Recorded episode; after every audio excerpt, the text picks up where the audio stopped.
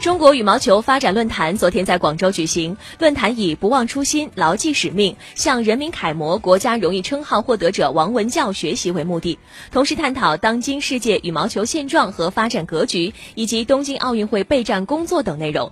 这是中国羽协首次主办这一论坛。